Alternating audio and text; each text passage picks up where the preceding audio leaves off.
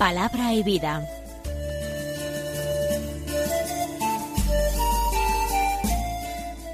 Con el padre Manuel Horta, desde Sevilla.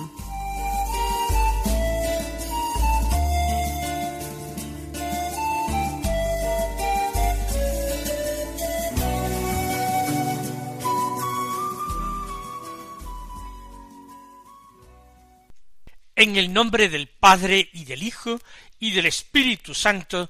Amén. Alabados sean Jesús y María. Muy buenos días, queridos amigos, oyentes de Radio María y seguidores del programa Palabra y Vida. Hoy es el día del Señor. Es el domingo y además un domingo de Pascua.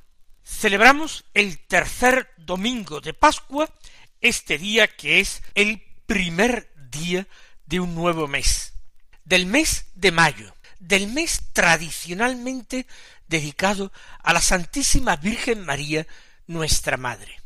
Vamos a ponernos a la escucha de la palabra de Dios. Recordemos que en la liturgia dominical no seguimos un estricto orden de lectura continuada de la palabra de Dios. El Evangelio, como el de estos días, es de San Juan, capítulo 21, versículos 1 al 19, que dice así, En aquel tiempo Jesús se apareció otra vez a los discípulos junto al lago de Tiberíades, y se apareció de esta manera. Estaban juntos Simón Pedro, Tomás apodado el mellizo, Natanael, el de Caná de Galilea, los cebedeos y otros dos discípulos suyos. Simón Pedro les dice Me voy a pescar. Ellos contestan Vamos también nosotros contigo. Salieron y se embarcaron, y aquella noche no cogieron nada. Estaba ya amaneciendo cuando Jesús se presentó en la orilla, pero los discípulos no sabían que era Jesús. Jesús les dice Muchachos, ¿tenéis pescado? Ellos contestaron No. Él les dice Echad la red a la derecha de la barca y encontraréis. La echaron y no tenían fuerzas para sacarla por la multitud de peces. Y aquel discípulo que Jesús tanto quería le dice a Pedro Es el Señor. Al oír que era el Señor, Simón Pedro, que estaba desnudo, se la túnica y se echó al agua. Los demás discípulos se acercaron en la barca porque no distaban de tierra más que unos cien metros, remolcando la red con los peces. Al saltar a tierra ven unas brasas con un pescado puesto encima y pan. Jesús les dice Traed de los peces que acabáis de coger. Simón Pedro subió a la barca y arrastró hasta la orilla la red repleta de peces grandes, ciento cincuenta y tres. Y aunque eran tantos, no se rompió la red. Jesús les dice Vamos, almorzad. Ninguno de los discípulos se atrevía a preguntarle quién era, porque sabían bien que era el Señor. Jesús se acerca, toma el pan y se lo da y lo mismo el pescado. Esta fue la tercera vez que Jesús se apareció a los discípulos después de resucitar de entre los muertos. Vamos a interrumpir ahí la lectura. Queda otro trozo del Evangelio que contiene la triple confesión de Pedro a la pregunta de Jesús. Esto por motivos pastorales en la misa se puede omitir y quizás cuando nosotros asistamos hoy no escuchemos este texto, esta segunda parte. Se aparece Jesús a los suyos, pero no a todos los apóstoles, se aparece a un grupo reducido. Están junto con Simón Pedro los dos hijos de Zebedeo, están Tomás y Natanael y dos discípulos más cuyos nombres no se mencionan, quizás porque no forman parte del grupo de los doce. ¿Por qué se aparece Jesús a ellos y no a los otros?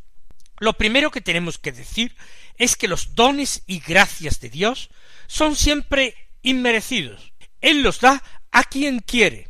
Recordemos aquellas palabras de Dios a Moisés en el libro del Éxodo. Yo hago gracia a quien quiero hacer gracia. Yo concedo lo que quiero a quien quiera concederlo, sin necesidad de tener que dar explicaciones, como aquel hombre de la parábola contada por Jesús, la parábola de los trabajadores de la viña, ¿acaso no puedo ser yo bueno? ¿O va a ser tu ojo malo por esto? Yo con lo mío hago lo que quiero. Y si me parece darle a este último lo mismo que a ti, ¿a ti qué te importa? Dios da sus dones a quien quiere. Esta aparición bellísima, importantísima, la concede a estos apóstoles, sin que los demás de ninguna manera puedan quejarse por ello. Ellos también tienen sus dones y sus gracias. Cada uno puede sentirse contento. Cada uno puede hacer experiencia de que Él es hijo queridísimo, hijo amadísimo de Dios y de esta manera evita cualquier tipo de envidia, incluso espiritual. Me basta con ser y con conocerme como hijo amadísimo de Dios. En segundo lugar, podemos darnos cuenta de que Jesús en la orilla se hace notar pidiendo algo a los apóstoles. Muchachos, ¿tenéis pescado? Ellos contestaron, quizás de mala gana o con mal humor. No. ¿Cómo es posible que tan gran Señor, cómo es posible que el Rey del universo, que el Señor de señores, se haga pedigüeño cuando se acerca a mí? ¿Cómo es posible que aquel que es el dueño de los mares, de los océanos y de todas las criaturas que pululan en ellos, nos diga a nosotros humildemente si tenemos pescado. Así es el Señor. Ese es su estilo. Él viene a nosotros como un pobre pedigüeño, pero con un propósito, recompensarnos con el ciento por uno, cualquier cosa, por pequeña que sea, que nosotros, por amor, por fe, seamos capaces de entregarle. Él nunca viene a empobrecernos, Él siempre viene a colmarnos y enriquecernos. Vamos, queridos hermanos, en esta Pascua a hacer grandes y santos propósitos. Vamos a pedir al Señor la gracia de la conversión, vamos a pedir la gracia de la santidad, pero la gracia de una santidad encarnada en la vida diaria, de una santidad alegre y luminosa, optimista y esperanzada, una santidad que sepa atraer a otros muchos hermanos al seguimiento de Cristo.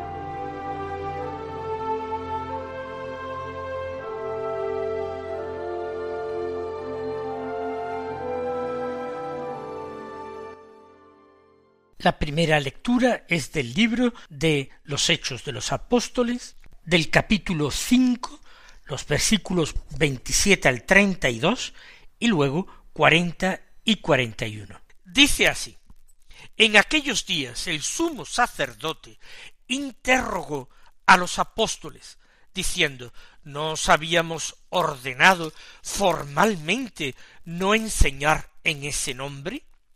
En cambio habéis llenado Jerusalén con vuestra enseñanza, y queréis hacernos responsables de la sangre de ese hombre. Pedro y los apóstoles replicaron hay que obedecer a Dios antes que a los hombres. El Dios de nuestros padres resucitó a Jesús a quien vosotros matasteis, colgándolo de un madero. Dios lo ha exaltado con su diestra, haciéndolo jefe y salvador, para otorgarle a Israel la conversión y el perdón de los pecados. Testigos de esto somos nosotros y el Espíritu Santo que Dios da a los que lo obedecen. Prohibieron a los apóstoles hablar en nombre de Jesús y los soltaron. Ellos, pues, salieron del Sanedrín contentos de haber merecido aquel ultraje por el nombre. Aunque no lo dice exactamente el texto, es por el nombre de Jesús, por el nombre del Señor. Ya hemos dicho que esta lectura la hemos oído eh, recientemente, aunque no completos los versículos. Este último versículo que afirma que salieron del Sanedrín contentos de haber merecido aquel ultraje por el nombre, no lo escuchábamos en el mismo lugar como colofón de la lectura como hoy. El ultraje se refería a que los apóstoles habían sido azotados y luego puestos en libertad. Aquí, por culpa de que los versículos se seleccionan, no se dice nada de la flagelación a que fueron sometidos los apóstoles, y por tanto no queda tan claro cuál es el ultraje padecido por el nombre de Jesús. Vamos, por tanto, no a repetir lo que ya hemos podido decir en días anteriores, vamos a fijarnos en algunos detalles, vamos a hacer algunas observaciones que nos ayuden. En primer lugar, la importancia que Pedro y los apóstoles dan a este obedecer a Dios antes que a los hombres. Esta máxima, este principio de coherencia cristiana, de sabiduría cristiana, tendría que grabarse realmente en el corazón de todos los bautizados del siglo XXI, porque la tentación fuerte de tantos bautizados es obedecer a los hombres antes que a Dios, seguir las opiniones de los hombres, aceptar los valores o supuestos valores que defiende la sociedad de hoy. Y olvidarse de la ley de Dios, que es inmutable, olvidarse de los valores del Evangelio y aceptar los valores del mundo. A ellos no les importa sufrir con tal de mantener su coherencia cristiana. Pero muchos cristianos hoy día se sienten acobardados ante la muerte social, llamémoslo así, ante el hecho de quedarse solos o en franca minoría a la hora de defender una opinión, de no seguir la ideología dominante, el pensamiento dominante, lo que se considera políticamente correcto, lo que se considera lo más aceptable. Cuánto miedo de los hombres y de la opinión de los hombres, y qué poco temor de Dios, y qué poco respeto de la voluntad de Dios. El segundo detalle es la pretensión de aquel Sanedrín, que era un tribunal religioso formado por hombres que estudiaban la palabra de Dios y vivían al servicio de esa palabra supuestamente y al servicio de la alianza. el empeño de ese tribunal, digo, de que se haga su voluntad sin atender a razones, sin estudiar qué es lo justo, lo exacto. Basta su voluntad, la defensa de sus intereses. Y tenemos que procurar que nosotros no nos pase lo mismo. Leyéndolo en el texto de los Hechos de los Apóstoles, resulta muy claro cómo éstos están actuando mal. Pero ¿y nosotros? A veces no anteponemos nuestros intereses a cualquier otra consideración y tratamos de que la palabra de Dios diga lo que no dice y que Dios tenga una voluntad que no tiene. No vestimos de voluntad de Dios lo que en el fondo no es sino nuestra propia voluntad y nuestro propio egoísmo. El anuncio del Evangelio por parte de los apóstoles es prioritario. Ellos no entienden de prudencias humanas. Ellos proclaman a tiempo y a destiempo, proclaman el Evangelio que Cristo ha muerto pero ha resucitado al pueblo sencillo y también a los doctores de la ley. Lo proclaman cuando están libres y lo proclaman cuando han comparecido ante el tribunal y se están jugando incluso la vida, puesto que a su Señor y Maestro, a Jesús, lo mataron y la alegría de los apóstoles de padecer algo por Jesús. Esto hay que vivirlo para poder entenderlo. ¿Qué puedo yo hacer y padecer por Cristo? Esto lo manda preguntárselo uno eh, San Ignacio de Loyola en el libro de los ejercicios. El ejercitante debe preguntarse esto. ¿Y yo qué puedo hacer y padecer por Cristo? No basta con hacer por Cristo grandes obras que de camino o lleven aneja, pues que yo sea ensalzado, alabado, aplaudido. ¿Qué puedo yo también padecer por Cristo? ¿De qué manera puedo seguirle en su pasión? ¿Cómo puedo acompañarle a la cruz?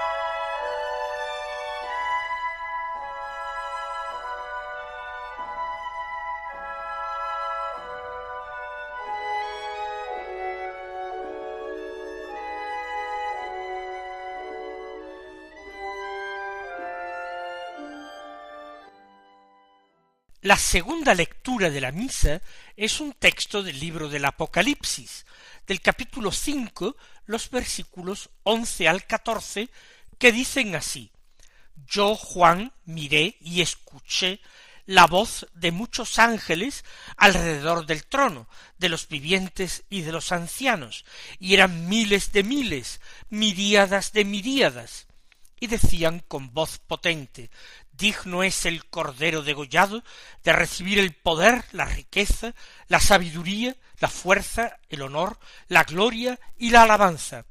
Y escuché a todas las criaturas que hay en el cielo, en la tierra, bajo la tierra, en el mar, todo cuanto hay en ellos, que decían al que está sentado en el trono y al cordero, la alabanza, el honor, la gloria y el poder por los siglos de los siglos. Y los cuatro vivientes respondían Amén. Y los ancianos se postraron y adoraron. La imaginería que se desarrolla literariamente en el libro del Apocalipsis es fantástica y al mismo tiempo compleja. Evidentemente, por haber leído sólo cuatro versículos del capítulo quinto, no podemos entender todos los símbolos que aparecen en este texto y el por qué estos distintos personajes actúan como actúan. Nos quedamos en esto.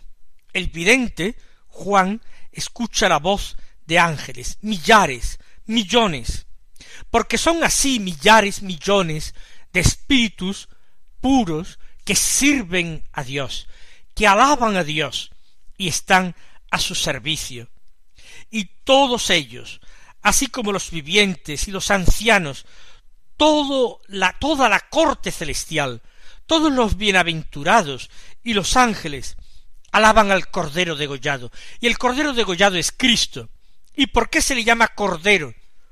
Porque el Cordero Pascual del que se habla en el Éxodo, ese Cordero Pascual que Dios mandó a Moisés que se sacrificara y se comiera en familia, marcando con su sangre los dinteles de la puerta para que el ángel exterminador no entrara en aquellas casas a matar a los hijos primogénitos, ese cordero era figura, imagen de Cristo nuestro Señor. Cordero sin mancha, sin defecto. Un cordero que iba a morir por la salvación del pueblo. Cristo es el verdadero cordero y se le llama cordero degollado, en el sentido de cordero que ha muerto y sin embargo está vivo, y a él le corresponden el poder, la riqueza, la sabiduría, la fuerza, el honor, la gloria y la alabanza, porque todo se lo entrega su Padre Dios como trofeo para el vencedor, porque él ha venido victorioso de su encarnizado combate contra el príncipe de este mundo, ha derrotado la muerte resucitando, ha vencido al pecado, viviendo en santidad y justicia, toda su vida obedeciendo hasta la muerte y muerte de cruz a Dios su Padre. Ha derrotado el pecado y la muerte, ha derrotado al diablo, enfrentándose con él, puesto que permitió que en el desierto y en otros momentos de su vida se acercara a tentarlo. Y ahora, ahora a este cordero degollado le corresponde el poder, la riqueza, la sabiduría, la fuerza, el honor, la gloria y la alabanza. Y todos, todas las criaturas que hay en el cielo, en la tierra, y bajo la tierra, y en el mar, todos digan al que se sienta en el trono y al Cordero, es decir, al Padre y al Hijo, la alabanza, el honor, la gloria y el poder por los siglos de los siglos. Y nos dice la Escritura también eh, por San Pablo, que al nombre de Jesús toda rodilla se doble en el cielo y en la tierra y en el abismo, y que toda lengua proclame Jesucristo es Señor para gloria de Dios Padre. Y dice el Apocalipsis que los cuatro vivientes respondían Amén y que los ancianos se postraron rindiendo homenaje. Y nosotros, que formamos parte de la iglesia militante, de la iglesia que camina, que lucha y se esfuerza en este mundo para vivir en el amor y la fidelidad al Hijo de Dios, que nosotros nos unamos a esa liturgia celeste, a esa alabanza continua, a esa acción de gracias que no cesa en el cielo, que nuestra liturgia terrestre, la liturgia que celebraremos este domingo, se una a la liturgia de la Iglesia triunfante y de los coros angélicos en el cielo. Que el Señor os colme de bendiciones y hasta mañana si Dios quiere.